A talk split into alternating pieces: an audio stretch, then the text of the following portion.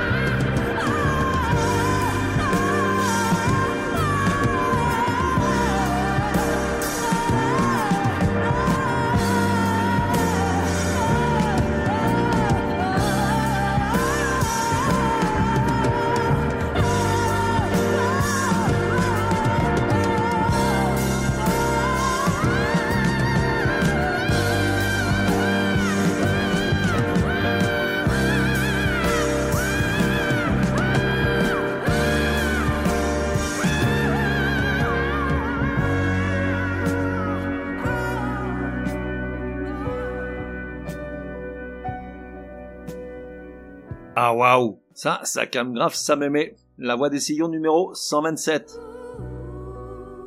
Genre, rock, rock progressif, rock psychédélique, rock expérimental, space rock, acid rock, art rock et tout un tas d'adjectifs invraisemblables nés des effets de ces grandes cigarettes qui font rire.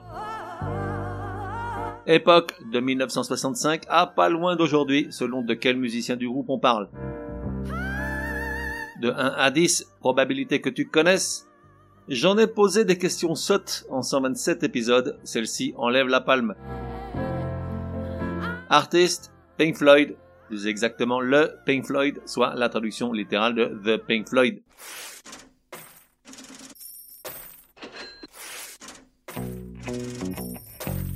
Dans la série, dites Monsieur Gronaz, on pourrait pas avoir l'épisode sur machin bidule truc? Cette dernière expression valant pour moult groupes et chanteurs variés, les Pink Floyd ont été mentionnés un grand nombre de fois, et comme toutes les grosses machines, j'ai toujours repoussé le moment de m'y atteler devant la tâche monumentale que ça suppose. D'autant que je n'ai pas toujours aimé, j'ai même eu mon époque où je détestais cette musique de hippie, de babacool comme on disait à l'époque. Ces derniers avaient tous la même panoplie, cheveux longs, sales, il va sans dire, patogas ou camarguez aux pieds, grande écharpe informe qui traînait par terre, veste en velours côtelé qui appartenait au grand-père bien trop content de s'en débarrasser, longue chemise jusqu'à mi-cuisse, jean à pas de def jamais lavé. Ils roulaient leurs cigarettes, comme ça ils étaient tranquilles, personne ne leur en demandait. En revanche, eux ne se privaient pas de faire le siège de ton paquet. Ils m'énervaient grave. Moi j'écoutais les Sex Pistols, excusez du peu, ça avait quand même une autre gueule. Le seul hic, j'ai déjà dû le raconter par ici. Oui, je sais, je radote. C'était pour draguer les filles. La tâche était tardue. Elles écoutaient toutes les Pink Floyd. Avant ça, pourtant, j'écoutais presque comme tout le monde, serais-je tenté de dire. Faut dire qu'avec plus de 250 millions de disques vendus, là où il y avait une chaîne ou un manche-disque, il y avait une galette des Pink Floyd. Dans mon cas, il y en avait deux, Atom Heart Mother de 1970 et l'incontournable The Dark Side of the Moon de 73, avec sa couverture LGBT avant l'heure. Et puis donc sont arrivés les Sex Pistols, avec un fier Johnny Rotten arborant son fameux t-shirt où l'on voyait une photo des quatre musiciens des Pink Floyd et le nom du groupe en dessous, et sur lequel il avait ajouté à la main I hate, soit au bout du compte je déteste les Pink Floyd. Alors bon, forcément, à cet âge-là, on est influençable, j'ai fait pareil que mon Johnny, je me suis mis à détester les Pink Floyd. Ça a duré quelques années, jusqu'à ce que je me remette à les écouter, et souvent même à savourer, vers de Chablis à la main. En fait, j'ai appris récemment que Johnny Rotten ne détestait pas le groupe, mais seulement l'institution, le côté intouchable, comme les quatre gnangnans de Liverpool ou Queen, tandis qu'il était plutôt fan de leur musique, surtout des tout premiers disques, époque Sid Barrett. Du reste, et pour en terminer avec lui, sache qu'en 2008, David Gilmour l'a invité à jouer The Dark Side of the Moon avec lui sur scène lors d'un concert, invitation que l'intéressé déclina, effrayé à l'idée de se produire devant 20 ou 30 000 personnes. À tout hasard, j'ai demandé à ChatGPT ce qu'il pensait des Pink Floyd. Et tu te dis, c'est quoi ce truc gros naze? Je te réponds, ChatGPT, c'est la nouvelle star des intelligences artificielles spécialement dédiée à la conversation avec un humain et en génération de textes sur n'importe quel sujet. Sur le site de la société conceptrice, OpenAI, tu peux la tester en lui posant là ou les questions que tu veux dans la langue de ton choix. Alors moi j'y suis allé direct, je lui ai demandé est-ce que les Pink Floyd sont nuls? Et le machin, l'invertébré gazeux, aurait dit Einstein, me répond en ces termes, faute d'accord en genre incluse, ouvrez les guillemets. Il est important de noter que les goûts musicaux sont subjectifs et ce qui peut être considéré comme de la bonne ou de la mauvaise musique dépend de chacun.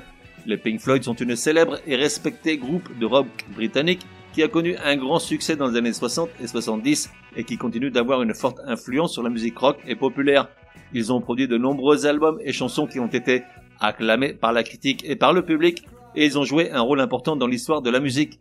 Si vous n'aimez pas la musique des Pink Floyd, cela ne signifie pas qu'elle est nulle, mais simplement que cela ne correspond pas à vos goûts personnels. Fermez les guillemets. Bon, le machin est politiquement correct, bien évidemment. En revanche, il a encore un peu de mal avec les subtilités de la langue. Une célèbre et respectée groupe, c'est assez moyen. Et puis le ton général est franchement ennuyeux. J'en conclus qu'il n'aime pas la musique. Et pour vérifier qu'il ne répond pas toujours la même chose dans le même contexte, je lui ai posé la même question concernant notre amie Clara Luciani. C'est marrant, sa réponse sent le gros fan vexé. Ouvrez les guillemets. Je ne suis pas d'accord avec l'affirmation selon laquelle Clara Luciani serait nulle. Clara Luciani est une chanteuse et auteure-compositrice-interprète française qui a connu un grand succès avec son premier album Sainte Victoire en 2018. Elle a écrit et interprété des chansons qui ont été appréciées par le public et la critique et elle a été saluée pour sa voix unique et sa personnalité sur scène. Comme pour tous les artistes, il est possible que certains n'apprécient pas le style de Clara Luciani, mais cela ne signifie pas qu'elle est nulle en tant que chanteuse ou artiste. Fermez les guillemets. Wallo, t'es comment que je te l'ai vexé le machin Bon, en tout cas, bien content d'apprendre que c'est pas demain la veille qu'une IA va faire péter la planète pour prendre notre place.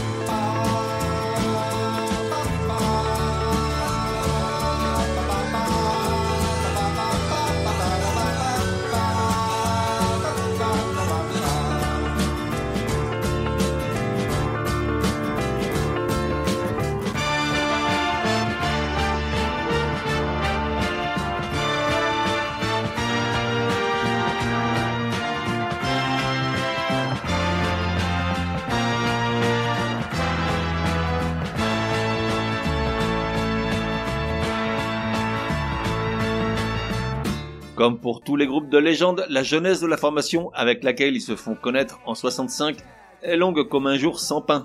En gros, des tas de gars, tous étudiants à Londres au début des années 60, emménagent ensemble, commencent à jouer de tout un tas d'instruments, forment des tas de groupes sans lendemain, se séparent, refusionnent avec d'autres, décident qu'il ferait bien de se centrer sur leurs études, montent de nouveaux groupes aux noms impossibles, puis refusionnent en un seul, commencent à répéter dans un vrai studio, et donnent leur premier concert comme groupe résident dans un nightclub à coup de 3 sets de 90 minutes par nuit.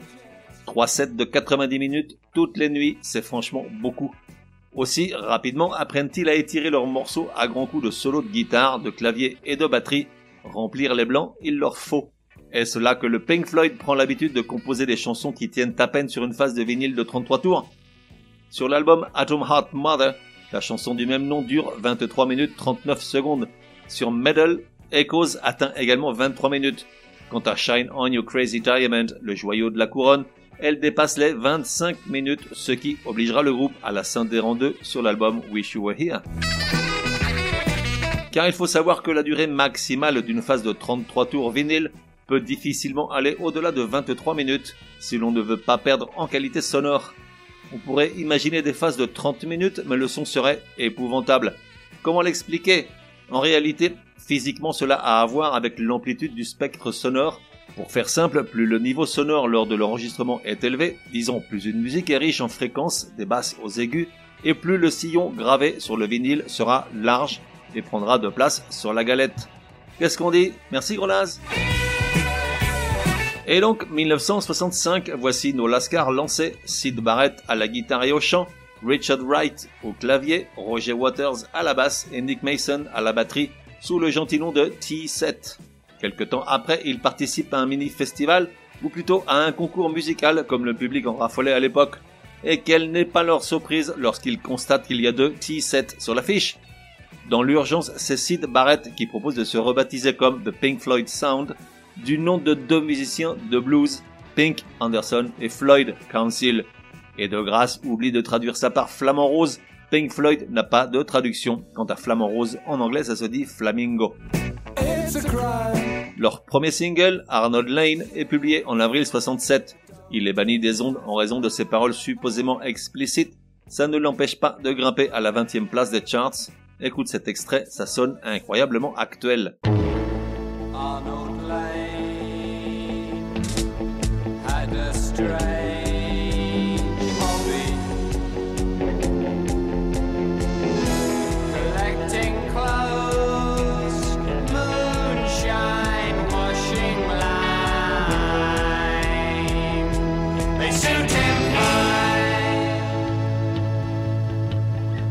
Suit un premier album, The People at the Gates of Dawn, écrit et interprété pour la plupart des morceaux par Sid Barrett. Il y a déjà ce goût pour les chansons très longues, puisque Interstellar Overdrive dure une dizaine de minutes. L'accueil critique est plutôt bon, il s'en vend quelques dizaines de milliers d'exemplaires, un chiffre étonnamment élevé pour un premier album à fond les ballons dans le genre psychédélique, à la sauce Sid Barrett, soit un peu barré. Pourtant, il faudra attendre des décennies pour que l'album soit enfin reconnu pour ce qu'il était, le début d'une incroyable aventure musicale finalement assez courte. Dans l'édition 2020 de la liste des 500 meilleurs albums de tous les temps, établie par Rolling Stones, il apparaît à la 347e place. En revanche, qui prend très au sérieux l'idée de vivre à fond cette musique un peu déjantée, c'est Sid Barrett qui se barre très vite en sucette, de plus en plus sujet à des périodes dépressives, provoquées par sa consommation, disons, soutenue de LSD et autres joyeusetés psychédéliques.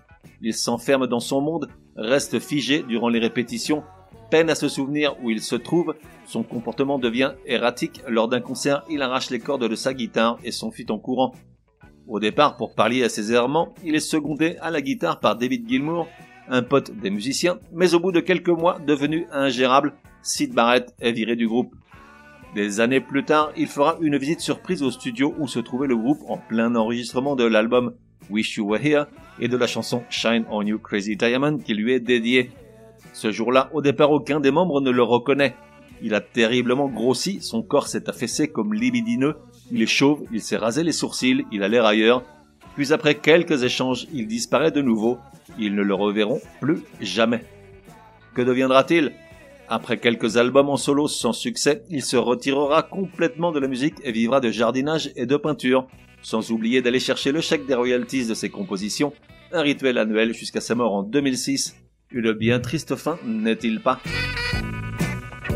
La seconde étape du groupe, avec David Gilmour définitivement intégré, commence avec la sortie en juin 68 du second album, A South Full of Secrets, où s'affirme le véritable son des Pink Floyd, cette atmosphère planante faite de plages instrumentales à rallonge, et lors des concerts, de versions improvisées qui semblent ne plus avoir de fin, il s'en vend plus de 100 000 exemplaires en Angleterre, pas mal pour un disque où il y a quand même des moments à s'arracher les cheveux et où t'as envie de filer un coup de saton à la chaîne pour qu'il redescende sur Terre. Ensuite, pendant deux ans, il se passe tout un tas de trucs à mon sens sans gros intérêt.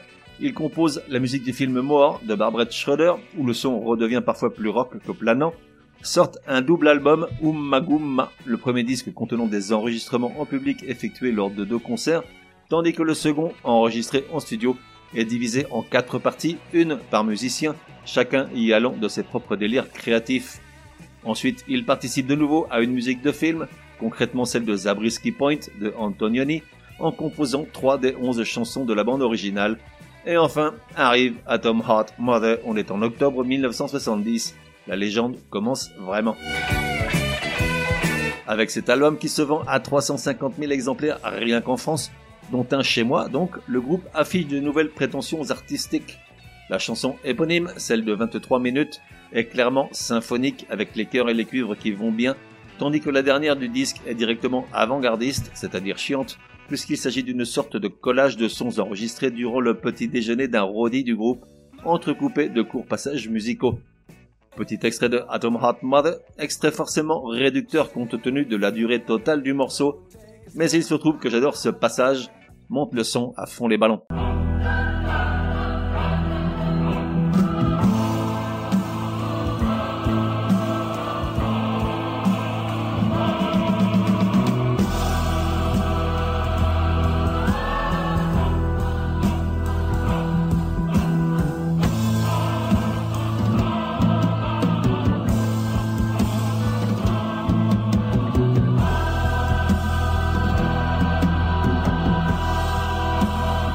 L'année suivante est publié Metal, sixième album du groupe.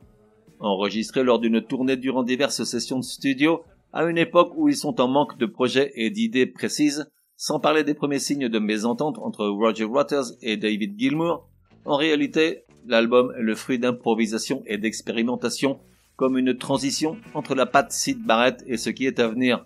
Metal fonctionne bien en Europe, mais pas aux US, où le concept d'album seul n'est pas suffisant. Il faut des singles au format radio, mais avec une durée de 23 minutes, Echoes, l'une des chansons phares du disque, ne rentre pas dans le moule. La seconde est One of These Days, un instrumental reconnaissable dès les premiers accords de la double ligne de basse. Seule interruption parlée vers le milieu du morceau, une phrase supposément prononcée par le batteur Nick Mason qui disait One of these days I'm going to cut you into little pieces. Soit en français, un de ces jours je vais te découper en petits morceaux. Adressé selon la légende à un DJ de la BBC qui avait l'habitude de parler mal du groupe. Écoutons tout d'abord cette fameuse double ligne de basse.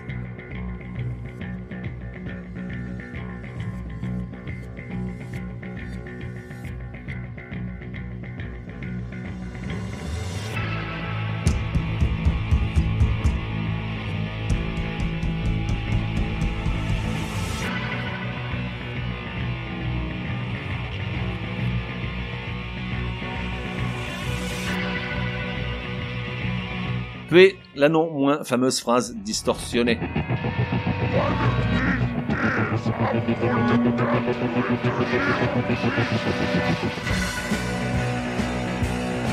En 1972 a lieu la seconde collaboration du groupe avec Barbara Schroeder pour son film La Vallée et qui donne lieu au septième album Obscured by Clouds. Mais passons, c'est pas terrible et arrêtons-nous sur le monumental huitième album The Dark Side of the Moon. En 127 épisodes, j'en ai traité des albums légendaires couverts de tous les superlatifs, mais celui-ci va encore un peu plus loin, ou plus haut. 45 millions d'exemplaires, dont plus de deux en France, ce qui en fait le troisième album le plus vendu au monde, après Thriller de Michael Jackson et Back in Black d'ACDC. Plus de 500 semaines dans les charts album UK, alors qu'il n'a jamais atteint la première place, 900 semaines dans son équivalent US avec une unique semaine numéro 1 et 326 en France. 326 semaines, ce sont plus de 6 ans, c'est quand même complètement dingue. L'album traite des problèmes récurrents du groupe, la folie, l'aliénation de l'enfance et les empêcheurs de tourner en rond que sont l'argent et la religion. En partie produit par Alan Parsons, l'album se différencie de leurs premiers travaux en ce sens que sont laissés de côté ces longues instrumentations tellement caractéristiques de l'œuvre du groupe à noter que sur l'illustration légendaire de la dispersion du rayon lumineux à travers un prisme triangulaire, seules 6 des 7 couleurs de l'arc-en-ciel sont peintes. Le pourpre est volontairement omis par crainte qu'il ne s'apprécie pas bien sur le fond noir. Et pour illustrer musicalement l'album, puisque Great Gig in the Sky a déjà été utilisé en ouverture de l'épisode avec la sublime voix de Claire Turry, puisque Monet nous accompagne aux sourdines depuis le début, le choix d'un morceau représentatif de l'œuvre s'avère ardu. J'ai choisi Us and Them.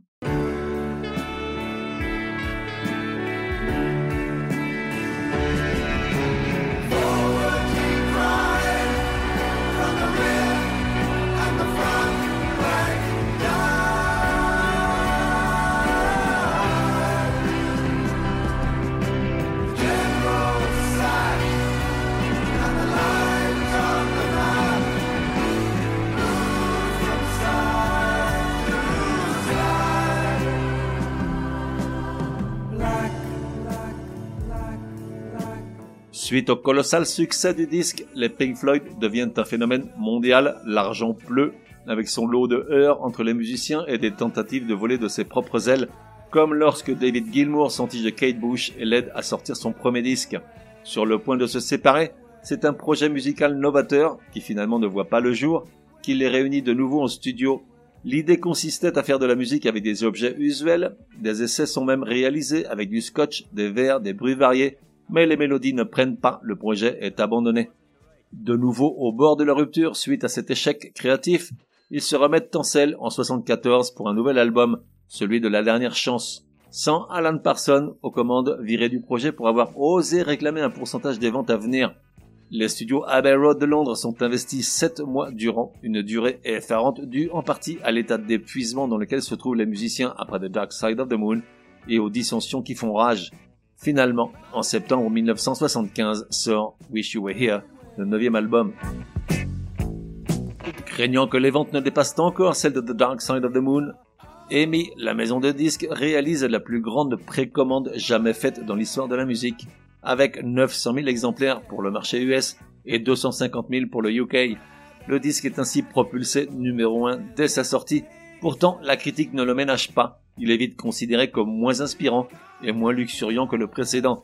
Ce n'est qu'avec les années qu'il devient le chouchou tant du public que de la critique et des propres musiciens pour qui il s'agit de leur album préféré. Aujourd'hui, il a quand même dépassé les 15 millions d'exemplaires vendus dans le monde et figure dans tous les classements des plus grands albums de tous les temps, notamment à la 211e place de la fameuse liste des 500 meilleurs. Wish You Were Here est entièrement imaginé par Roger Waters, il reflète le sentiment général au sein du groupe que l'amitié du départ a disparu, que seule leur détestation de l'industrie du disque et le souvenir de Sid Barrett les unissent. Petit extrait de la chanson éponyme, de très loin la plus écoutée de tous les morceaux des Pink Floyd, avec 235 millions de vues sur YouTube.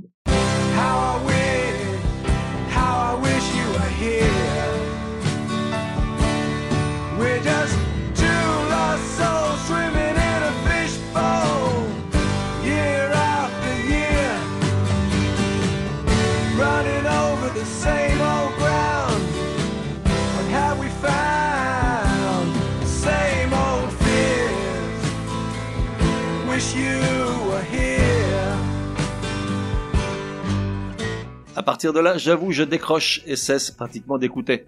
En 77, Animals, dixième du nom, rompt tant avec la musique qu'avec les thèmes explorés dans les deux précédents albums, pour ne rien offrir d'autre qu'un long charabia musical, parfois inaudible. Le suivant, The Wall, est victime de l'époque et des nouvelles musiques apparues depuis 1978.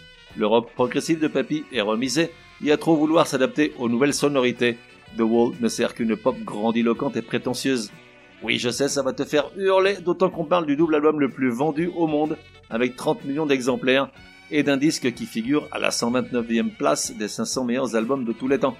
Certes, mais bon, je n'ai jamais aimé. Mais je suis très gentil, je vais te raconter la genèse de l'album, plus exactement comment l'idée du mur lui est venue à Roger Waters. Lors de leur dernière tournée, appelée In the Flesh et qui suit la sortie de Animals, les musiciens s'aperçoivent avec dépit que le public qui vient à leur concert n'est plus le même qu'à leur début. Il n'est plus aussi respectueux, il braille, il veut danser. Aussi, les relations entre les deux parties se tendent. La mésentente se fait palpable et la presse ne manque jamais de souligner le peu d'enthousiasme du groupe sur scène. Le scandale arrive à Montréal en juillet 77, car alors qu'il a déjà rappelé publiquement à l'ordre le public afin qu'il soit plus respectueux et moins bruyant, Roger Waters, excédé par l'attitude d'un spectateur au premier rang, finit par lui cracher au visage et exprimer son souhait que ne soit monté un mur entre eux et le public. Un mur, The Wall, tu vois le truc Sacré Roger.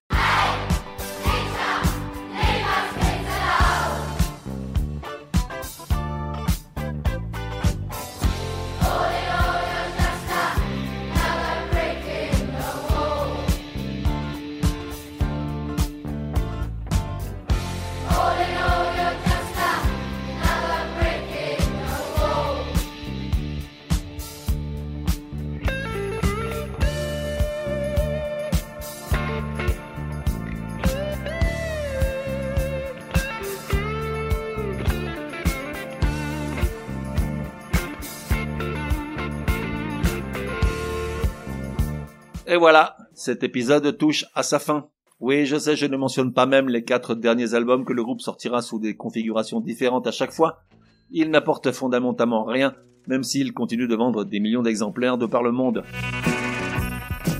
Je vais donc te laisser avec ma chanson préférée du groupe. Tu l'as deviné puisqu'il s'agit également de la tienne, Shine on You Crazy Diamond, dédiée à leur ancien acolyte Sid Barrett, du reste, les initiales des mots Shine, You et Diamond forment son surnom Sid. On parle d'un monument de la musique populaire, un pilier du rock, le chef-d'œuvre de la discographie du groupe. 25 minutes légendaires, quatre notes magiques sorties de la guitare de David Gilmour.